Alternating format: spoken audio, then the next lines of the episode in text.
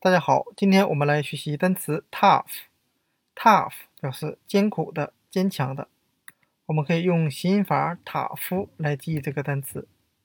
啊，这个人的身体像铁塔一样强壮，所以我们可以由塔夫来联想到艰苦的、坚强的。那我们再看一个 tough 这个单词的形近词 rough，粗糙的。我们可以想象一下，这个人的生活非常艰苦。所以他穿的衣服也是比较粗糙的。